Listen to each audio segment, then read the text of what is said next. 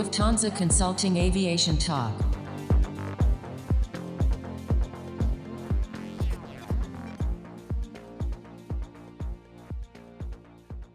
Hello and welcome to Lufthansa Consulting Aviation Talk. My name is Sebastian Kaiser and I'm your host today. On my side, I have a really special guest because you, as our frequent listener, already know her. It's Dominique Bayer. Welcome, Dominique. Thank you, Sebastian. Thanks for having me. The pleasure is all on my side. So, today we want to talk about air cargo, and you are a real expert on there. But can you tell us how did you find your way into air cargo and maybe introduce yourself?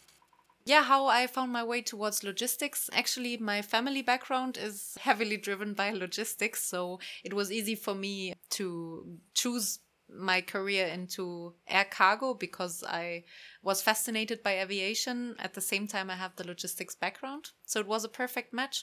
And approximately 12 years ago, I started my training in air cargo. Since then, I have worked in different positions in air cargo, mainly in operations, sales, and customer service. And I also had the pleasure to work on different cargo projects within Lufthansa Consulting in the past years. That's why I said you're a real expert. You have a wide range of experience in air cargo. So maybe let's go into it. And my first question to you is how digital is air cargo today? Yeah, that's a very broad question, same as air cargo. So let me narrow it down a little bit more what I want to uh, focus on today in this podcast. So, logistics, global logistics, uh, and supply chain is very wide, and air cargo is only a very small portion of it. When we talk about the pure air cargo transport, we talk about airport to airport logistics. So, this is also where I would like to focus and answer my questions on. When we talk about air cargo and how digital it is today, actually, we have seen a lot of innovation and a lot of trends towards digitalization in the past decade. One big step was definitely e freight, meaning the paperless transport of cargo. So nowadays, two out of three shipments are transported without a physical airway bill. That saves a lot of paper, but also makes the data exchange more digital. Now, very recently, IATA also launched the One Record initiative, which aims at giving a framework guiding air cargo stakeholders towards standards in data sharing. I'm really keen on seeing how this will further develop. Besides this, as in all the sectors of aviation, but also in the whole global industries. We see an unprecedented amount of data now. You can imagine, uh, especially during COVID, the number of e commerce shipments, logistics in general, there was a high attention. We have produced millions and billions of data now. I don't want to go too far into other innovations like virtual reality or artificial intelligence so yeah. let's narrow it down really to to the digitalization in a sense of how to automate physical processes so we heard a lot of uh, innovations and initiatives which have been started but when you said it's just two out of three logistic packages are paperless i would have assumed it would be more in such a speedy industry and also in preparation for this talk here, I found a lot of articles which were saying that uh, the still the logistic industry sees digitalization as a major challenge. Isn't it that digitalization is urgently required? Yeah, you're right. It is definitely urgently required because air cargo is a very costly mode of transport and the customers demand digitalization in a sense of, for example, supply chain visibility. And on a micro level, there are many efforts towards digitalization and innovation. But because actually we have a huge dependency between the stakeholders, we still have somewhat a burden towards becoming fully digitalized. And actually, let me return that question to you. When you think about logistics and air cargo, how would you see the grade or the, the status of digitalization? Yeah, that's why I was so surprised because for me as a private user, when I go to DHL or FedEx, it's super trackable. It's like whenever I want to know where my package is, I do know on a digital way where it is, uh, so I can always follow it up. That is unfortunately not the case for all the air cargo shipments. And you were referring now to DHL, FedEx, or UPS, yeah. uh, which are not the classical air cargo providers I was having in mind. So here you were addressing the integrators. And they offer the entire supply chain with one provider. That's why they have an advantage to also offer full supply chain visibility. For the usual air cargo shipment, you would have maybe four or five stakeholders involved. You have a freight forwarder, you have the shipper, you have the consignee, you have an airline, maybe two airlines, and maybe even a ground handling agent. They all want to share the data of the shipment. And how do they do that? Unfortunately, there is not one shipment record in the usual case, but they all have their individual interfaces between each other. Bilateral EDIs, electronic data interchange. And as a result of having millions and trillions of interfaces instead of uh, one single source of truth for the shipment, it prevents that we have a full visibility or a full sharing of the data. It can happen that the cargo arrives faster than the data for the cargo. And uh, that requires then again manual work. Let's imagine a shipment is arriving without the shipment data. Then somebody in the arrival station has to manually insert shipment data. And actually, shipment data can be captured up to 90 times for one transport, wow. for the transport of one air cargo shipment. And still, believe it or not, very traditional booking channels are still used, like phone or emails. And that is where it comes to big challenges ahead when yeah. we talk about digitalization. You name it, it sounds like a big challenge. It is like manual work, a lot of players, a lot of interfaces, but this is not really working with digital. And now, my question to you is when we want to make it quicker and we want to improve it with digitalization, isn't it that we need this one source of truth as a pre requirement that air cargo can be digital? Yes, you're right. This is what I call the basics to really make a step forward towards digitalization. This is the underlying key challenge that data exchange has a lot of burdens, so to speak. So, ideally, you would have, let's say, a pool where all the information for one shipment is stored and the individual stakeholder can take the information that he or she needs out of that pool. So, is that pool the solution to make air cargo more digital?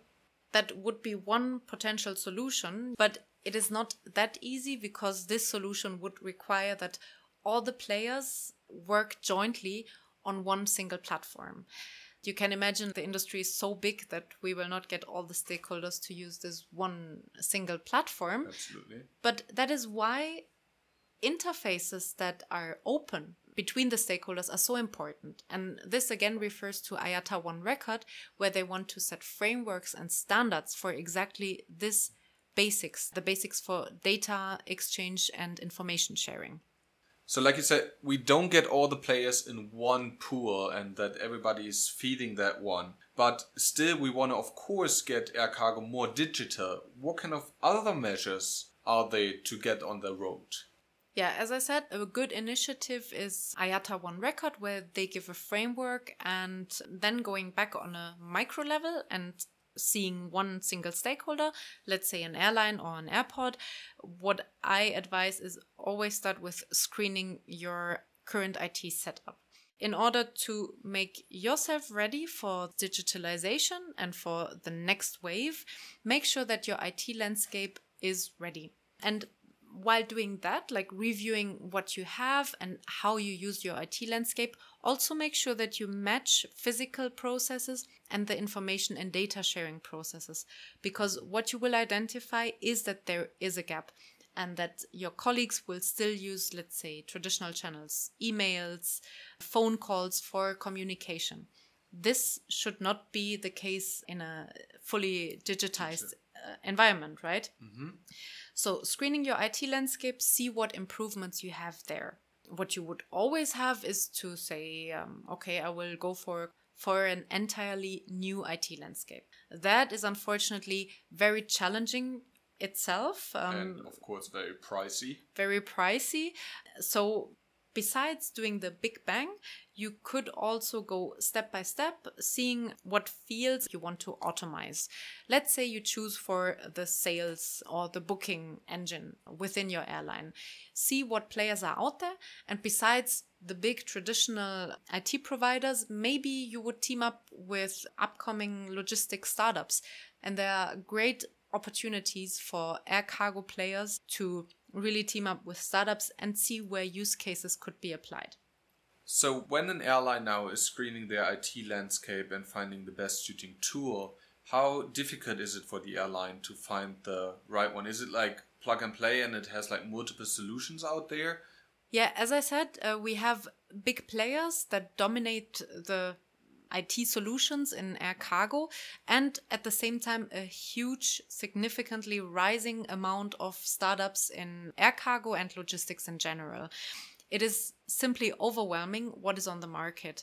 So, a good basic is to screen your IT landscape, as I said, but on the other side, really check what are your requirements. So, requirements engineering is a key and also prioritize what is your market now and what you want to target in the future. To make it a bit more tangible, some markets are heavily driven by imports of food, for example. Other markets are heavily driven by the export of pharmaceuticals.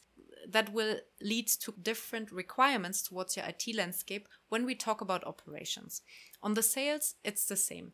Imagine you have a very concentrated market with two, three key clients on the other hand, you might have a market where you have thousands of shippers and freight forwarders that are all your clients. This again brings very different requirements towards your IT landscape when we talk about sales and booking channels.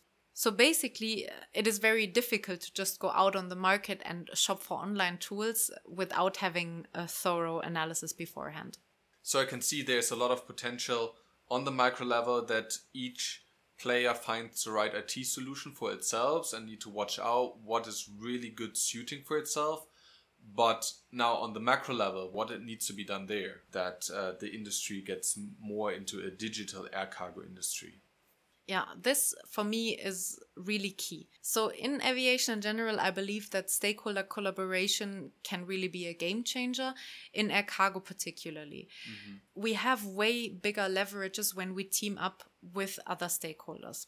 And besides, another benefit is that you would usually share costs when you have innovation or digitalization projects. So let me give you some examples. We saw recently a project launched by the air cargo community in Frankfurt. They teamed up with the authorities, with the airport, and also with freight forwarders to introduce a new import software for consolidated cargo. That is a great example how a community made a use case to improve cargo and to make it more digital. Also, from my project experience, we have teamed up with the stakeholders to improve processes and to also make them more digital. You will not get around the fact that you have high interdependencies in logistics and air cargo. So it is better to start early with teaming up, especially with authorities, and to also, yeah, get in the driver's seat. You as an airline, you as an airport, to really see and explore potential how digitalization can make air cargo more efficient. Now, what do you think is a vision or where does air cargo can go with a full digitalized solution? Well, from my point of view, if we see air cargo fully digitalized, that is my vision per se. And I see that all stakeholders are really working on data integration and data sharing. So, as a result, for the clients or for the customers in air cargo, I see full visibility for the involved parties. So, that means you have more clarity on your shipment and you will have less irregularities in turn. Also, I see as my vision that we have more automation and less manual work, also less manual data sharing and data exchange. Another vision that I have is that new players in the industry can easily join by plug and play and not by having data exchange as a natural burden when entering the market. And yeah, that as a whole community with efficient stakeholder collaboration, I really see that within the next years we can move air cargo towards digitalization. Thank you so much, Dominique, for giving us this insight into air cargo. And to you, thank you one more time for tuning in into this episode. If you have any questions regarding air cargo or any other topics, please feel free to contact us at mail at lhconsulting.com. And until then, stay safe, take care, and auf Wiedersehen. Lufthansa Consulting Aviation Talk.